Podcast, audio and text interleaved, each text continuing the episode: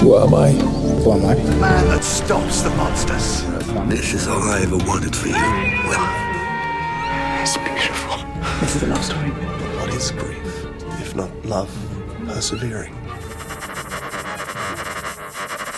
Buenas noches, querido público. Estamos aquí de regreso en un mini adictia. Y en esta ocasión, en este mini adictia número 22, vamos a hablar de una serie que digo, si siguen el programa regular, saben que yo amo con todo mi corazón. Si me siguen en Twitter, saben que amo con todo mi corazón. Si me siguen en TikTok, saben que la amo con todo mi corazón.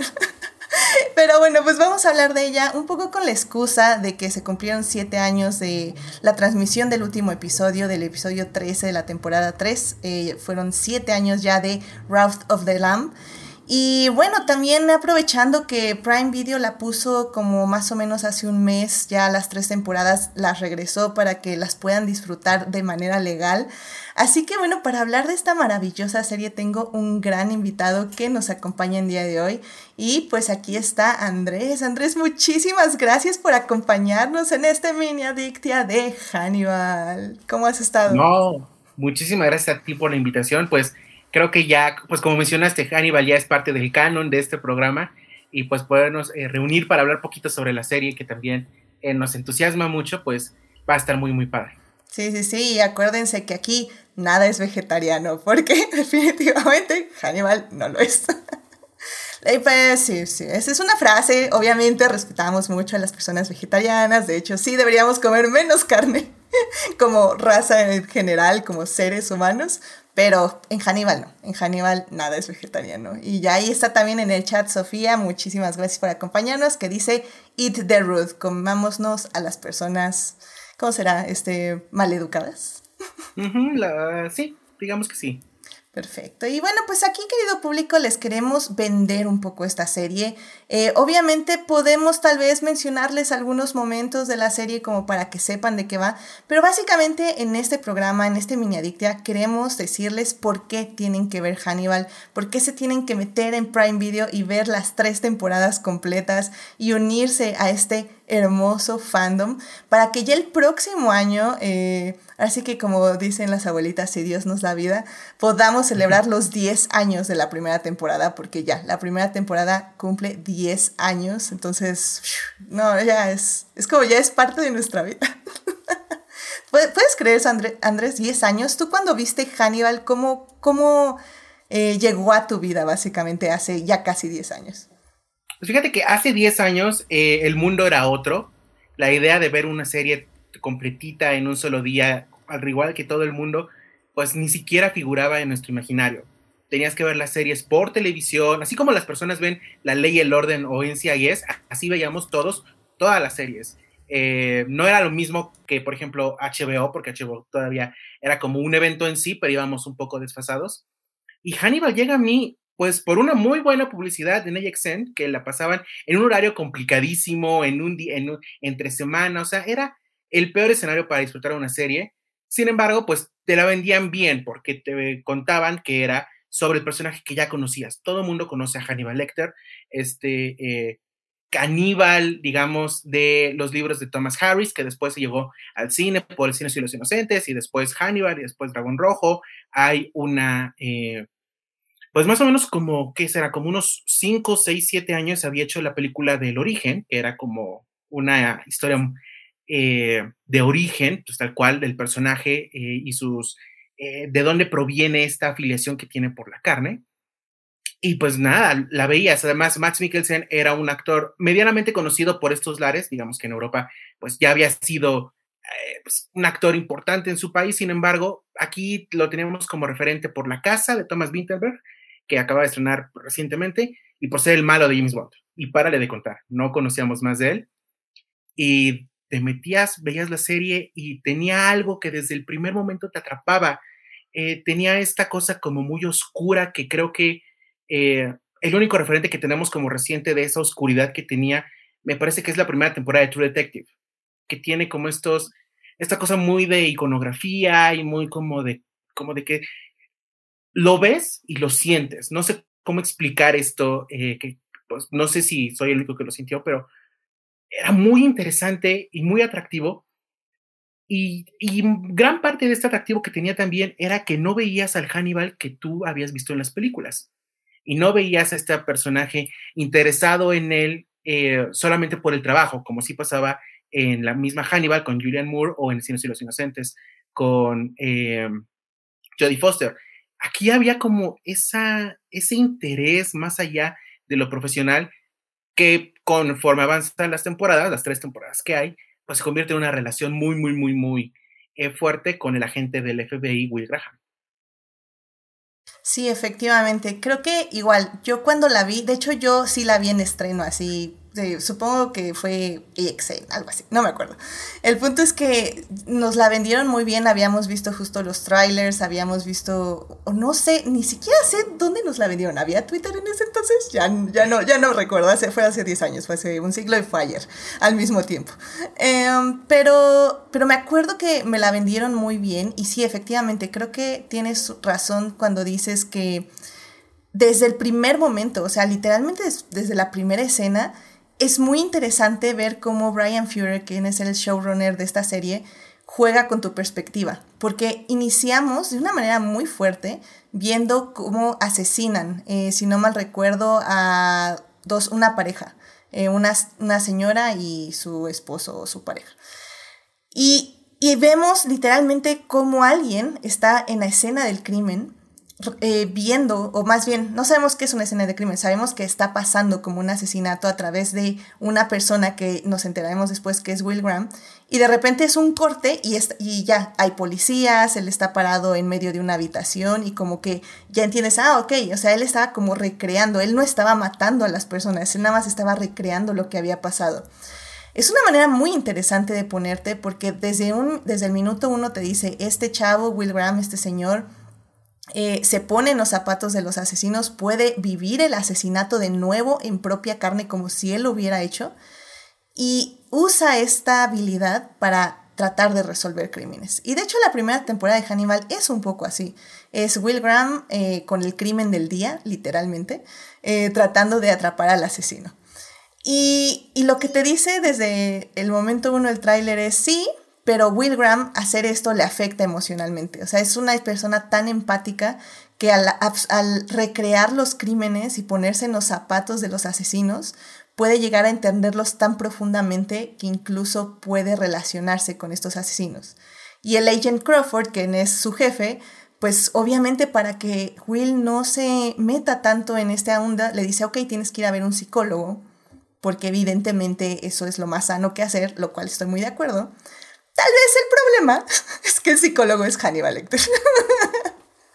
y creo que ya desde ahí me encanta cómo Ryan toda la temporada juega con de que, o sea, Brian, el, el director, el showrunner, sabe que tú sabes que Hannibal Lecter es Hannibal Lecter. O sea, en ningún momento lo oculta.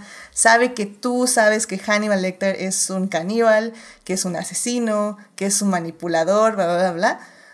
Y, al, y, y de ahí que meta tantas bromas entre, entre los diálogos, o sea, todo lo que dice Hannibal siempre tiene un doble sentido porque ya sabe él que es un asesino, pero los demás no, entonces está siempre jugando con eso.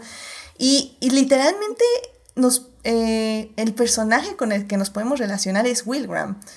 Y caemos en el vórtice de la seducción, de el encanto, y de esta atracción magnética que tiene Hannibal Lecter como personaje. Y si me disculpan, Matt Mikkelsen como actor. No, definitivamente. Y creo que eso que tú eh, planteas es, es un juego muy interesante porque, por un lado, eres el espectador que ve cómo el cordero llega al matadero, pero por otro lado también eres el cordero. Entonces, toda esta experiencia de ir descubriendo más allá del caso de Lia, que es algo que sí pasa en la primera temporada, es ver cómo se va desenvolviendo esta relación entre él y su psicólogo o su psiquiatra, cuando tú ya sabes que eso no va a salir bien o que eso no puede salir bien, especialmente por la eh, personalidad que tiene el mismo personaje. Y creo que también eso se vale muchísimo de la vulnerabilidad que tiene eh, Hugh Dancy, eh, que era el actor que lo interpretaba.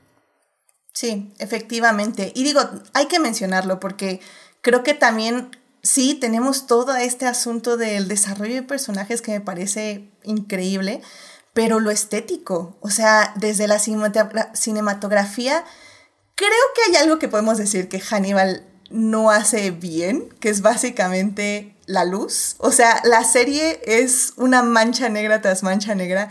Es muy complicado a veces ver lo que pasa, pero perdónenselo, querido público, porque era realmente por presupuesto. O sea, no tenían mucho presupuesto para hacer que los asesinatos se vieran tan cool, entonces sí bajaban mucho la luz. Pero cuando vemos las cosas ahora sí que bien iluminadas, ufa, qué bonito. O sea, e, este es el momento, querido público, cuando estén viendo Hannibal, se van a preguntar, ¿estoy realmente diciendo que ese asesinato, esa chava puesta en unas, este, ¿cómo se llaman? Anterns, este... Eh, cornamentas, astas. Cornamentas, astas de, de, venado con pajaritos y con las tripas hacia afuera. Se ve tan bonito, tan bonito. No, porque además tiene un una muy buena propuesta del diseño de producción, así como eh, otros trabajos de este Brian Fuller. La, propuesta eh, que, envuelve a la historia es muy atractiva, es muy interesante. Y fíjate que una de las cosas que sí me gusta es que eh, es, esta cosa de la oscuridad va modificándose conforme avanza la serie. La primera temporada es oscurísima y sí es una cuestión de presupuesto total. Y creo que aquí hay que marcar algo muy claro Hannibal no es Netflix, Hannibal no es HBO, Hannibal no es Hulu, vamos, ni siquiera es Stars, era NBC. Era una serie que había producido la televisión abierta estadounidense. A NBC que le salen bien las comedias de media hora o la ley y el orden y párale de contar. Entonces, que esta propuesta se haya eh, podido aprobar y desarrollar por tres años, que aunque el, tiempo de vida de la serie fue muy corto, para el momento en el que estaba, el lugar en el que estaba y lo que era, es bastante, bastante destacable que haya durado tres años. Tres años y con ese tipo de gore y asesinatos en pantalla. O sea, porque había sangre. Tal vez no la veíamos muy bien, o sea, se veía casi, casi como este, entre negro rojizo, básicamente. Pero había, y había montones, porque eh, hay que remarcarlo. Eh, es un asesinato por capítulo y estamos analizando asesinatos bellísimos con asesinos seriales que básicamente eh, nos dicen honran a su víctima de forma, eh, en la forma en que hacen el display, en la forma en que eh, muestran el asesinato. Entonces, evidentemente es muy, muy interesante todo esto y cómo se va mostrando. Y también Brian Fuller tiene como muchas propuestas cinematográficas donde, como ya les dije, juega con la perspectiva, luego juega un poco con las, este, con las transiciones. También Will empieza a desarrollar una enfermedad, sobre todo en la primera temporada, y eso lo hace ver el mundo de otras formas. Empieza a tener como visiones en sus sueños, empieza a ver eh, seres de, de, que se empiezan a primero a mostrarse por medio del este ciervo. ¿Es, es un ciervo? Sí. Que es un, sí. un ciervo. Eh, se empiezan a montar, eh, mostrar por medio de un ciervo negro y este ciervo se va transformando poco a poco. Y conforme avanzan las temporadas, creo que también las tres temporadas, eh, también vamos viendo cómo evoluciona, como bien estabas comentando, este lenguaje cinematográfico en aún más propuestas cinematográficas desde parte de la fotografía y la edición lo cual me parece bellísimo. O sea, hay un momento en la tercera temporada que vemos a un tigre dormido y como que lo tenemos que apreciar a través de los ojos de una mujer que no ve. Ah, qué bonita escena. Ah, no, no, no, eh, hermosa. Es, es, es, muy interesante eso porque, eh, y esto lo platicaba hace rato con un amigo que también había visto la serie, eh, la puesta en escena como tal, como tú, como a ti te presentan los, los asesinatos y, las mismas interacciones que tiene Hannibal con Will es, está muy pensada, es muy detallista y también funciona como, como un mise en plat, o sea, un emplatado, cómo se presentan los alimentos y creo que eso tiene mucho que ver con eh, la propuesta que tienen al momento de contar esta historia desde un punto de vista mm, refinado, es un, es un punto de vista muy refinado, es muy inteligente, pero también es como muy juguetón y por decirlo de alguna forma delicioso. Eh, y esto, pues, vamos, los capítulos que tienen, por lo menos los primeros, ¿qué serán? La, primera, las primeras tres temporadas y media, ¿no? Porque ya los últimos episodios tienen otro nombre. Eh, ah, sí. Sus títulos son muy relacionados a esto, a esta cosa como muy, eh, pues no salvaje, pero sí muy animal y muy de la comida. Entonces creo que es una propuesta bien, bien, bien interesante y que también te pide que tú pongas atención en muchos detalles. Eh, ahora que menciono la tercera temporada, hay un momento en la tercera temporada donde te vuelven a presentar algo que tú ya viste anteriormente, pero le dan otro sentido y es así como de, wow. Entonces creo, creo que eso es muy, muy, muy, muy curioso y pues justamente es difícil de encontrar en una serie más de esa época y más que se haya hecho por la NBC. También por la relación que hay entre Hannibal y entre Will. No es la relación que hay en El silencio de los inocentes eh, con Clarice y, con Hannibal. No es la Clarice de Hannibal con el Dr. Lecter. Aquí es más personal, más íntima, llega a ser incluso un poco erótica. Sí, de hecho, creo que yo sí creo que, por ejemplo, la relación entre Hannibal y Clarice puede llegar a ser un poco también como erótica, eh, rayando un poquito en lo sexual, pero evidentemente en esa época no van a decir, ah, sí, la chava se enamoró de un asesino serial, qué, qué revolucionario, qué padre. O sea, obviamente en esa época era como, no, o sea, eso no puede pasar jamás en la vida, ¿no? Ahorita creo que ya sí estamos muy, mucho más, este, abiertos como ese tipo de, narrativa, sobre todo en el fanfic y sobre todo lo que vemos para las audiencias jóvenes, que eso es algo que ya eh, podemos explorar muchísimo más desde el female gaze también, lo cual lo hace más interesante. Y creo que ese es el asunto de esta serie, eh, la razón por la que 10 años después sigue habiendo tanto fandom, que se siguen haciendo fanfics, se sigue hablando de ella, eh, se siguen escribiendo cosas, se sigue haciendo arte, literalmente esta arte que tengo aquí, este, la compré de una gran artista, esta, ay, Audrey, Audrey ahorita les digo su apellido, pero ahí siempre la tagueo, es, es muy, muy buena. Y siguen haciendo esto porque justo la relación de Hannibal y Will atrapó a las audiencias. Como hay, hay un momento en el primer episodio, el primero o segundo episodio más o menos, donde le dice este Will así como, es que tú no te me haces tan interesante, no, no puedes tener tú mi atención. Y, y Hannibal le dice como, ya veremos, ¿no? y justo... Y justo al final, creo que de la primera temporada, es cuando este Dr. Lerter tiene toda mi atención y, lo otro así como, Porque, es, como decías, es un poco el juego de, del gato y el ratón, pero también es de la fascinación de Hannibal hacia Will, porque es como, wow, es un ser que está negando su naturaleza y que al mismo tiempo puedo moldear a como a mí me gustaría que fuera el asesino perfecto. Y luego como Will se rehúsa a caer en estas manipulaciones, pero luego dice, bueno, pero sí, mi naturaleza también va hacia, esa, hacia la naturaleza de Hannibal y tal vez no lo quiero matar, no, pero tampoco quiero que se vaya. Y literalmente durante, la, sobre todo la temporada, al final de la temporada 2 y el inicio de la temporada 3, son ellos dos viendo que no pueden estar lejos uno del otro, porque esta misma relación entre toxicidad, manipulación, eh, lo que finalmente esconde debajo son dos personas que se entienden y que se comprenden y que pueden ver, verse el uno al otro reflejados en sí mismos. Y todo así como, ¡ay, my God! porque ni siquiera, mira, y esto si lo estuviéramos contando en una historia de amor, entraría perfecto. Y eso es lo interesante. A final de cuentas son dos personas que de cierta forma llegan a complementarse basándose en la atracción y la inteligencia. Lo cual, para que sean pues, estos dos personajes, es bien, bien, bien interesante. Incluso ahorita que ya pasaron nueve años de que se estrenó, sigue siendo una propuesta, eh, pues no arriesgada y tampoco atrevida, pero sí un escalón más arriba. Sí, porque, nunca, y, aquí voy a arruinar algo, nunca vemos nada. Todo lo que puedan imaginarse que pueda llegar a pasar, no pasa. Sin embargo, dentro de ese mismo juego, te presentan un montón de cosas que quizá pueden ser más íntimas que una relación que ustedes ven en la pantalla entre parejas.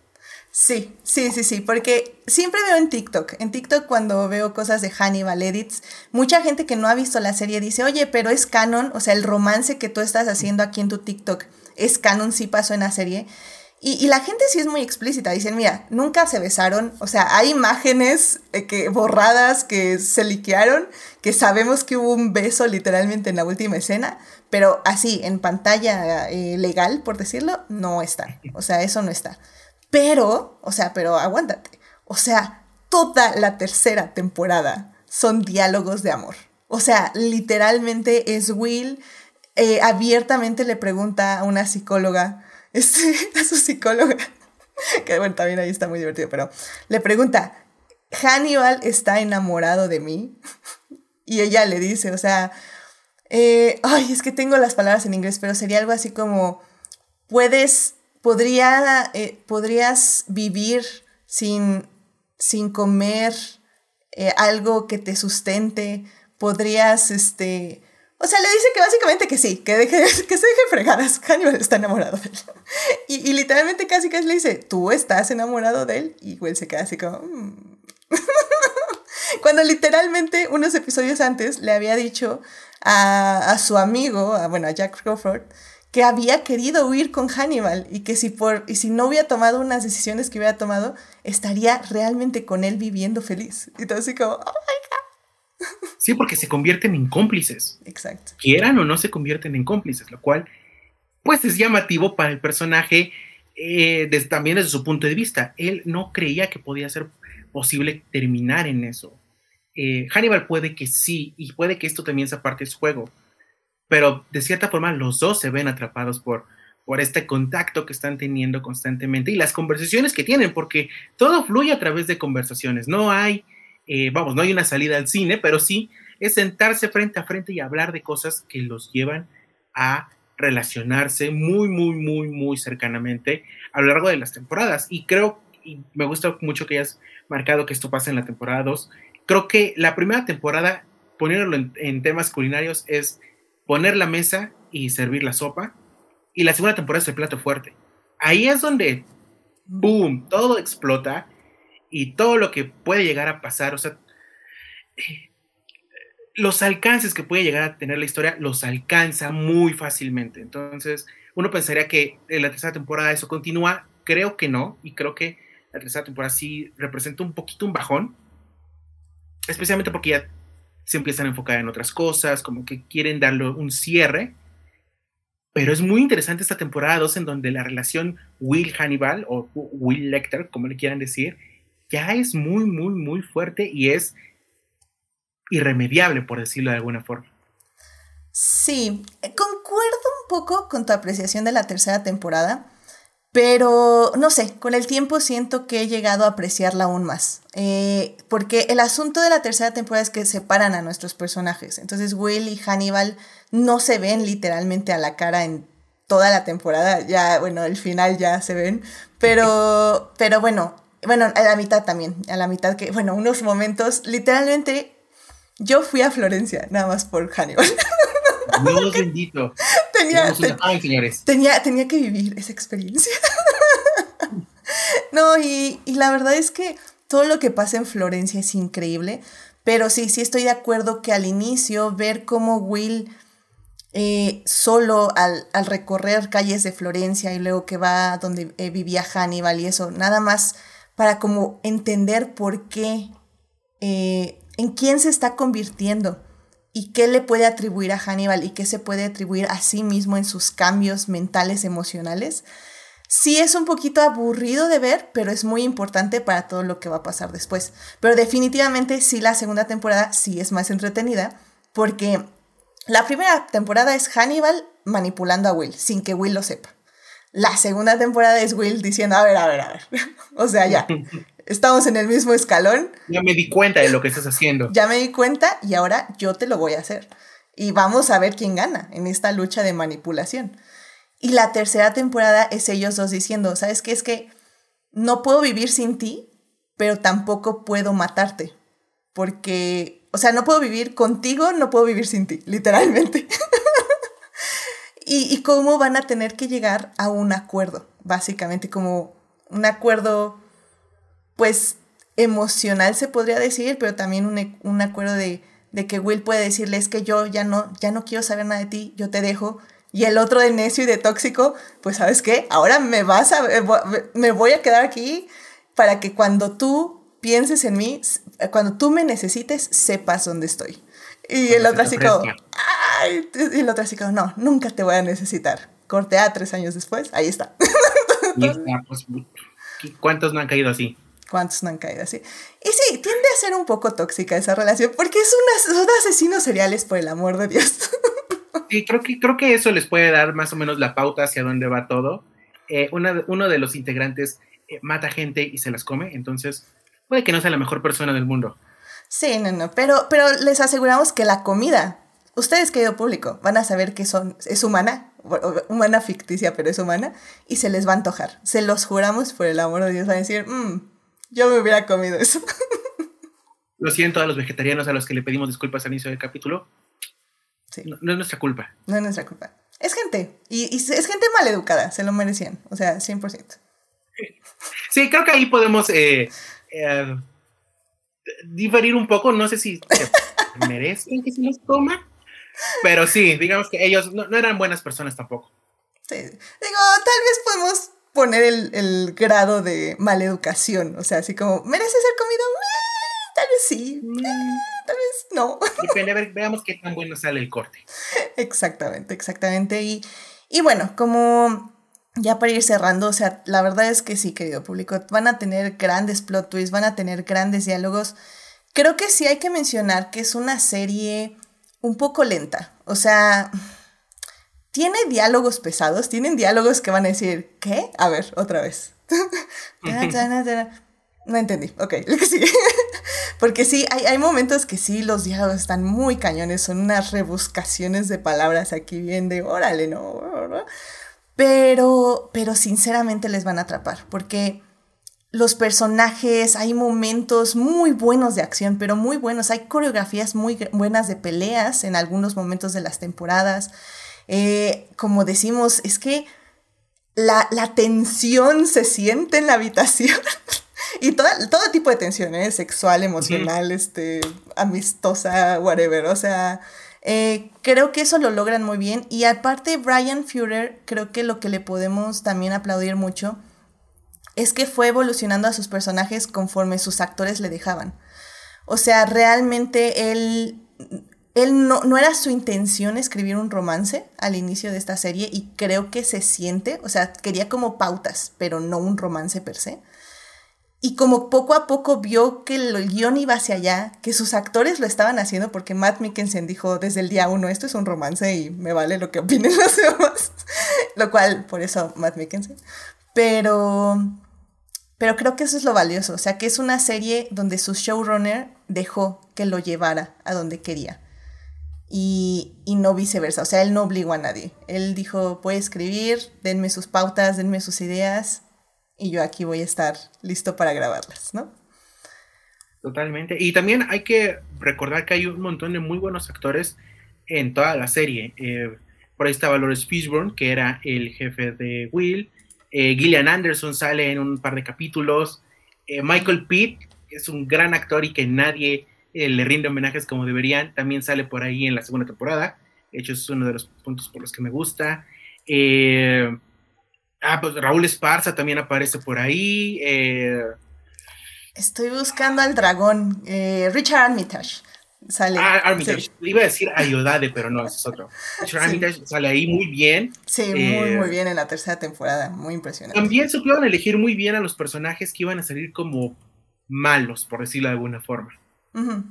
Sí, como los, este, o sea, al final del día sí toda la serie es la mancuerna Will contra Hannibal, pero sobre todo en la tercera temporada tenemos a Armitage como el dragón, que creo que lo hace súper bien. O sea, la verdad es un gran enemigo para los dos.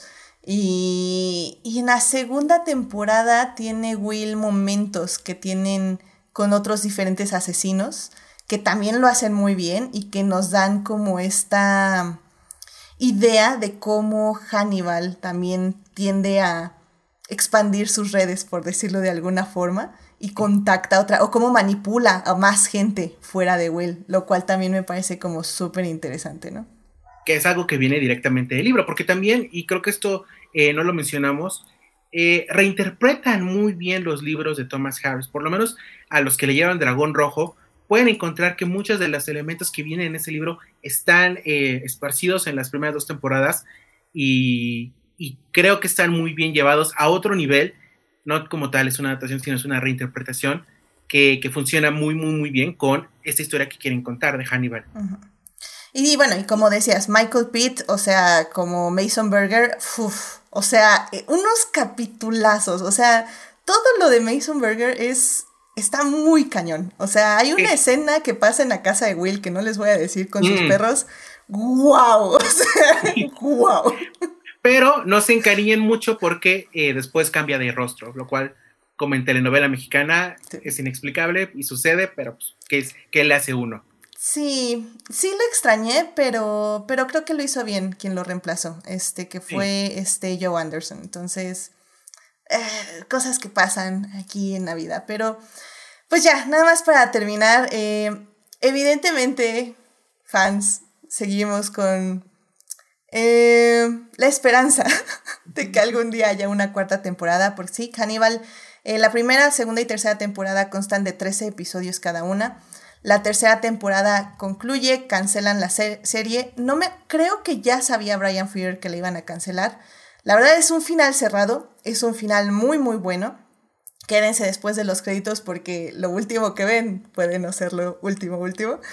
Em, pero sí, obviamente hay un o sea, sabemos que puede haber un después. Y de hecho, un poco este, este gran cuadro es Hannibal y Will en Cuba, porque esa es una de las teorías que se fueron a Cuba.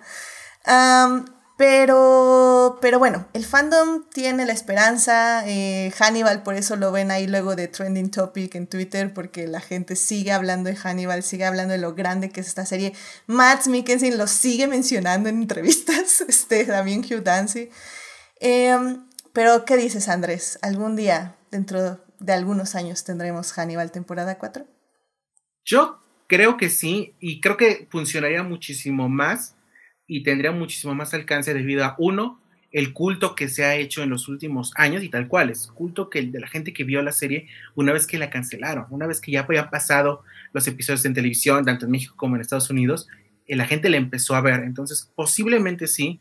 Eh, una opción es que llegue a, a streaming, que sería una muy buena idea, sobre todo con los dos actores que ya como que son más conocidos y tienen como más nombre, pero lo veo complicado, veo más fácil que haya una nueva temporada de Pushing Daisies que haya más Hannibal. ¿Tú Ah, cómo ves? el- Una nueva temporada de Pushing Daisies no me molestaría, porque esa sí se quedó en continuar. Eh, Y aparte, horriblemente fue cancelada. sí, no, esa sí fue cancelada. Y Pushing Daisies era literalmente lo, lo, literalmente lo opuesto a Hannibal. O sea, Hannibal era oscuro. Ahí sí se gastaron los focos. y acá era como, ¡shu! este, mujeres con, este, vestidas de flores, amarillo, azul, tal, tal, tal. Sí, de hecho, de hecho, Pushing Daisies para mí en mi cerebro es amarillo, una pantalla amarilla y ya después este, Lee Pace haciéndole al payaso. No, ese Lee Pace, o sea, mi amor, o sea, no, él, él yo creo que también le diría a Brian Fury, sí, sí, sí, ¿dónde firmo? Ahí voy. Sí, yo creo que sí. Sí, muy, muy grande también. Entonces, y, y digo, si no han visto Pushing Daisies, no sé en qué plataforma la puedan ver, pero es también una muy buena serie. A mí me divertía muchísimo y la amaba. Y tal vez, de hecho, por eso vi Hannibal, porque yo fui fan de Pushing Daisies, luego seguí, vi Dead Like Me, pero esa no me gustó tanto y sí la abandoné como a la mitad, porque sí estaba muy rara. Esa sí se me De, hizo de rara. la serie o de la primera temporada. La primera temporada. La abandoné. No sé, Me ¿tú, ¿tú viste mucho. la de Dead- Deadline Me? Ujú. ¿Te gustó? Sí, sí, sí. La- era este. eh, los muertos que rondaban entre la gente, ¿no? Sí. No, de que. Sí. No, que eran como tipo muerte, muerte que. que la persona 50 millones que tocabas, eh, te tocaba a ti ahora recoger las armas de los muertos. Y básicamente era la- seguíamos la de la vida de una chava, o la muerte de una chava, que de hecho saldría también en Hannibal, como la chava que se le caía la piel por una enfermedad. Es cierto, fíjate que nunca lo había relacionado, pero sí, sí, es cierto. Deadline me recuerdo, recuerdo que me gustó porque la vi en Fox hace años y me acuerdo que también era como un grupo de muertos ahí, porque no era la- solamente la chava, sino Sí. que había eh, un señor que estaba como apoyándola y otra señora que también como que no le gustaba que tuviera a cargo esta mocosa, entonces, Sí. ah, porque además era una mujer que no merecía morir y que no estaba lista para morir y muere. No, le cae un retrete de un avión, así. Es cierto. se muere. Pues la televisión del principios de los 2000. Sí. A mí, a mí me pareció muy rara esa serie, creo que sí la abandoné. eh, pero obviamente me gustaba mucho lo que hacía Brian Fury. O sea, dije, es muy raro, pero me gusta. Entonces ya cuando llegó Hannibal, ah, mira, sí. Pushing Daisies está en HBO Max, por si alguien quiere. Excelente. odiamos HBO Max, pero vayan a ver Pushing Daisies. es que, es que HBO Max. Díganle en pirata entonces. No, es que no sé si te has dado cuenta, pero HBO cambia todos los formatos, este, pone a diferentes aspect ratios, bla, bla, bla. Es horrible, los subtítulos están mal. Eh, a mí me quitó una serie cuando la estaba viendo. No, qué coraje. Me quedé en el capítulo 4 y estoy matando porque no sé si buscarla en internet o, esperarme a que la suba Claro Video o algo así, porque de la nada me la quitaron. Entonces, sí, tiene razón. Búsquenla en su blockbuster más cercano. Pero bueno, si no pueden, pues ya que vayan a ver la HBO, porque es una muy buena serie y sí sé que continuará, pero realmente son de esas series que es comfort, o sea, las vas a ver y te van a hacer sentir bien. Es lo contrario a Hannibal, porque Hannibal yo la veo, me hace sentir bien, me hace sentir muy feliz, pero entiendo que a mucha gente no. No, y también puede que no sea lo mejor que te sientas feliz viéndola, o sea, es como, ay. Eh, pero sí, o sea, la verdad es que, digo, ya para terminar, para mí Hannibal es mi serie favorita. Eh, yo creo que mi top 3 se está moviendo casi siempre entre... O mi top 2 es The Leftovers y Hannibal. Entonces ya, ya van viendo un poco por dónde va mi gusto de series. Pero Hannibal para mí es una de las mejores series que existen eh, y que existirán por mucho tiempo.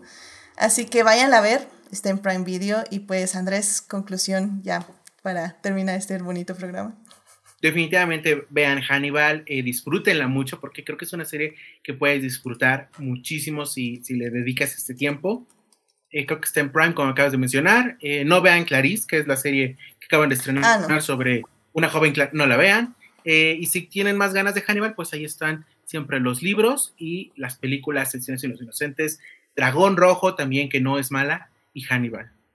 Sí. Sí, y digo, un spoiler ya de lo que venga en el futuro, pero creo que una de las cosas que también me gustan mucho, y digo, perdón por sacarla en esto porque eso sería una discusión de otra media hora, eh, extrañamente siento que Hannibal tiene, es que no sé si decir mucho female gaze, pero por muchas razones muy interesantes, tanto del desarrollo de personajes como los personajes eh, mantienen esta entre toxicidad y este balance de poder o pelea de poder, eh, el fandom de Hannibal es en mayoría mujeres. Y entonces creo que ahí también puede haber algo que, que, le interese mucho al público que tal vez diga, no, pero pues qué onda con esto, o sea, tal vez no es para mí porque asesinato, asesinato. Eh, piensen que sí, muchísimas mujeres han encontrado una resonancia emocional con la serie, lo cual también me parece súper interesante y que en algún día, algún día Dicte Visual lo vamos a analizar. claro que sí. He leído ensayos acerca de ello.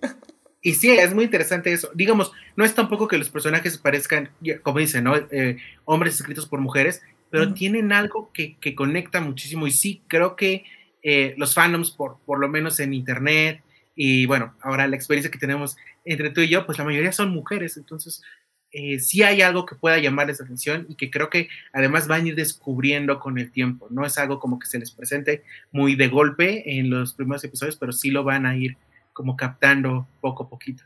Sí, como digo, se han escrito fanfics, ensayos, análisis, o sea, en internet van a encontrar videoensayos, pero así a mares, o sea, la verdad, y cosas muy, muy interesantes de gente que realmente se ha puesto a estudiar la serie y a analizarla. Entonces, vayan y sumérjanse en Hannibal porque es increíble. Este, coman a la gente maleducada y nada más, Eat the Ruth. vayan a ver, Prime Video. Pues muchísimas gracias a quienes nos estuvieron acompañando en el chat. Por cierto, estuvo Sofía, estuvo Marsales y estuvo Héctor. Muchísimas gracias por venir aquí a escucharnos en vivo. Ya saben, este programa estará disponible en YouTube y en las demás plataformas. Ya Instagram ya no me deja subirlos, pero pues voy a ver ahí a idear cómo estar subiendo estos programas, pero bueno, están en YouTube y en todas las demás plataformas. Así que, bueno, Andrés, pues muchísimas gracias por acompañarnos en este programa. Esperamos tenerte pronto de regreso, aunque sea para hablar de The Good Fight, que ya va a regresar con su última temporada. Y con su última temporada, qué, qué tristeza. y para los que la quieren ver legal, pues tendrán que imaginarse las últimas tres temporadas porque no sé dónde las van a ver. Está muy raro eso, ¿no? Las puedes ver en, en Amazon, que es donde las subían eh, tampoco las tiene Paramount Plus. Eh, Quizá será cosa de organizar un safari para ir a Tepito a comprarlas, eh, unas gomichelas, ya que estamos ahí. Sí, porque sí, la desaparecieron. Y qué lástima, porque como ya dijimos en el Adictia Visual que hicimos de, esa serie, es una gran serie. Y qué lástima que se acaba, pero se va a ir en grande. Yo lo sé, lo presiento. Va a ser una experiencia de semana a semana y pues ya regresa creo que esta semana. Así que qué emoción. Qué emoción y qué tristeza. Y, ojalá eh, la aprecien más personas con esta última temporada. Creo que le puede pasar mucho como a Sheets Creek, por ejemplo, mm. que la gente la descubrió hasta que estrenó la última temporada y fue así como de, ¿por qué no había visto esto antes? Y regresan al inicio y es como de, wow, qué buena está. Está muy buena The Good Fight. Eh, véanla, está Hannibal, por supuesto, en Prime. Y pues muerte a, a Instagram y a HBO Max, en ese orden. ¿Qué le vamos a hacer? Pero bueno, pues muchísimas gracias por escucharnos. Ya saben, el lunes vamos a estar hablando de A League of Their Own, que es la serie de este año para mí. O sea, increíble. Voy a estar ahí hablando con Joyce de la serie. Así que únanse el lunes 9.30 de la noche. Aquí estaremos en Twitch y los miércoles en YouTube. Cuídense mucho y que tengan una muy linda semana. Muchas gracias, Andrés. Nos estamos viendo. Bye bye. A ti, bye.